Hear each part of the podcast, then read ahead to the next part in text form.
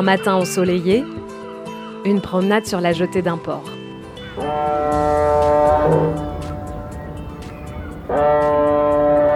Nous sommes à Marseille, au Havre, à La Rochelle ou dans n'importe quel autre port du monde. Une balade agréable? Pas vraiment. Autour des bateaux amarrés flottent des bouteilles, des canettes, des sacs plastiques. Chaque année, 8 millions de tonnes de plastique sont répandues dans les océans. C'est quatre fois plus qu'en 1950. Dans cet épisode, coup de projecteur sur deux jeunes de 22 et 21 ans qui ont décidé de réagir.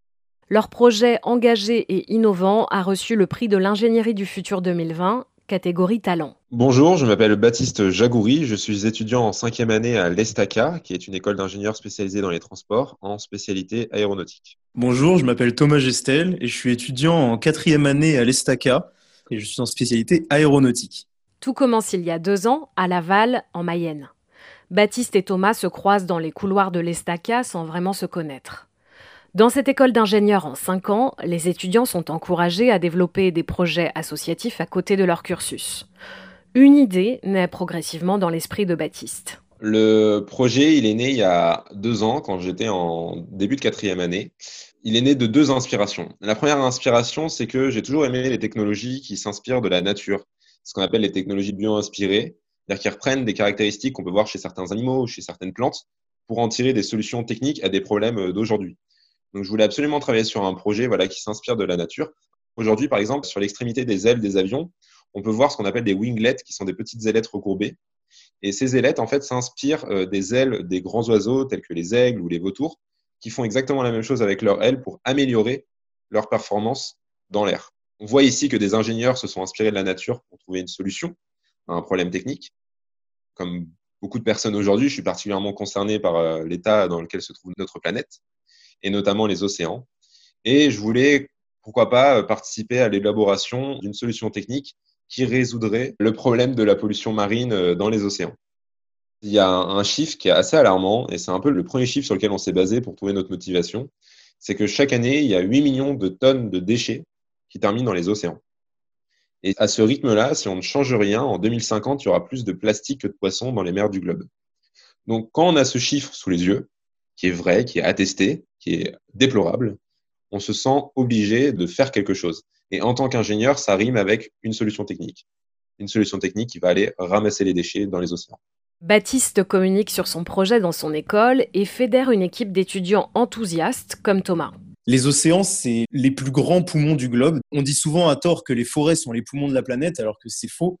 La grande majeure partie de tout l'oxygène qu'on respire vient des océans.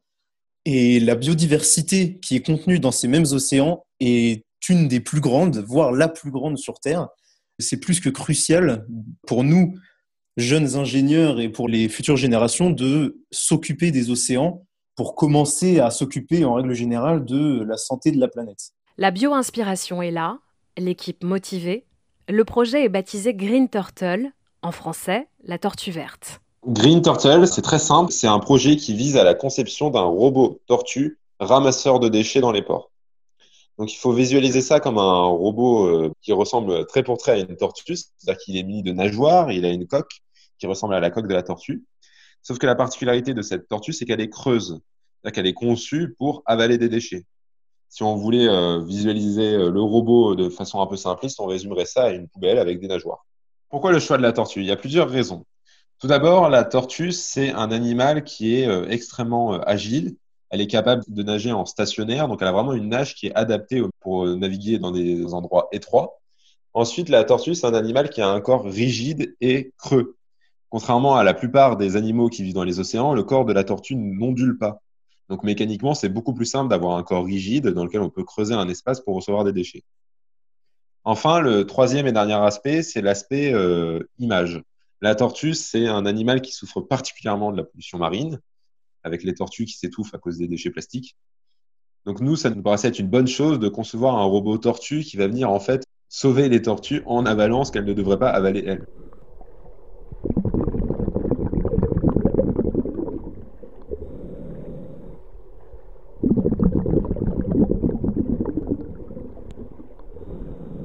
On a choisi les ports parce que les ports sont de véritables clusters à déchets.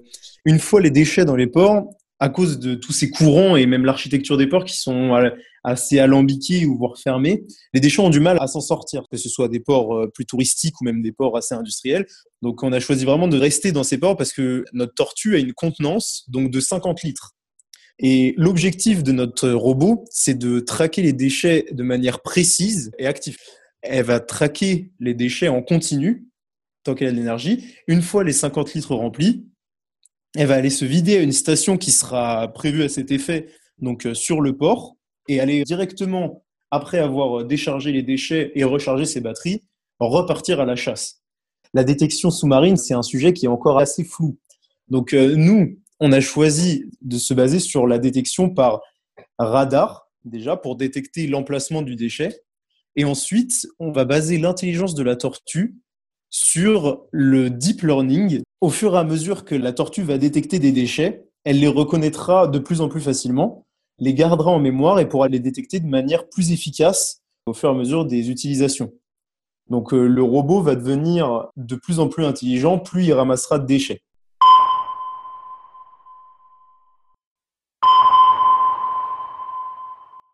Aujourd'hui, 17 étudiantes et étudiants de l'Estaca travaillent ensemble sur le projet Green Turtle. Ils sont soutenus financièrement par leur école, des entreprises et les gains des prix qu'ils remportent. Après l'étape de la conception virtuelle, un prototype devrait bientôt voir le jour. Cette année, on se jette dans le vif du sujet. Notre but, ça va être de faire les dernières optimisations sur le robot, les derniers euh, petits ajustements et de lancer la fabrication de notre premier prototype qui va nous permettre de faire les tests réels de la tortue, commencer à vérifier que la nage de la tortue ressemble bien à celle d'une tortue, commencer à travailler sur la détection dans des petits bassins, faire les tests, euh, par exemple matériaux, savoir si toute la tortue tient bien. Tous les tests réels vont être faits à partir de ce premier prototype qu'on est en train de fabriquer cette année. Dans nos rêves les plus fous, ce serait à la fois de voir euh, notre tortue dans les plus grands ports du monde et le plus grand nombre de ports aussi dans le monde. C'est quelque chose qui serait fabuleux de voir euh, notre robot évoluer vraiment avoir un impact positif sur le, plus grand nombre possible, mais aussi de diversifier l'activité de différents robots. Il faudrait aussi s'attaquer à la fois aux microplastiques, qui sont euh, une véritable plaie aussi, mais pourquoi pas aux hydrocarbures, ces nappes d'essence, de fuel qui flottent et qui peuvent être dangereuses pour la biodiversité, et aussi aux plus gros déchets, donc euh, du type électroménager ou appareil de transport. C'est vrai que diversifier notre gamme de robots pourrait être euh, quelque chose de fabuleux à l'avenir.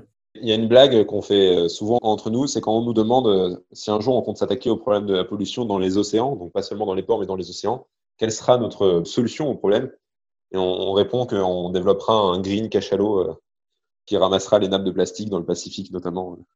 Bon, mm. après, à ce moment-là, ça sera peut-être un peu forcé sur le biomimétisme. La tortue, ça correspondait bien au milieu portuaire. Peut-être que dans l'océan, des solutions qui ressemblent un peu moins à un animal et un peu plus à un gros navire avec une énorme cuve serait plus efficace. Pour l'instant, le projet reste un projet étudiant que Thomas et moi allons continuer à chapeauter. Mais à l'avenir, on songe bien évidemment à transformer ce projet en quelque chose de plus concret et euh, notamment sous la forme, pourquoi pas, d'une ONG ou d'une start-up. Baptiste et Thomas, deux futurs ingénieurs qui voient loin et s'engagent pour une planète plus propre, un monde meilleur. C'est Le Sens des idées, le podcast de l'ingénierie engagée. Rendez-vous en 2021, dès janvier, pour une nouvelle rencontre avec de jeunes ingénieurs qui, chacun dans leur domaine, contribuent à changer le monde. Bonne fête de fin d'année, à l'année prochaine.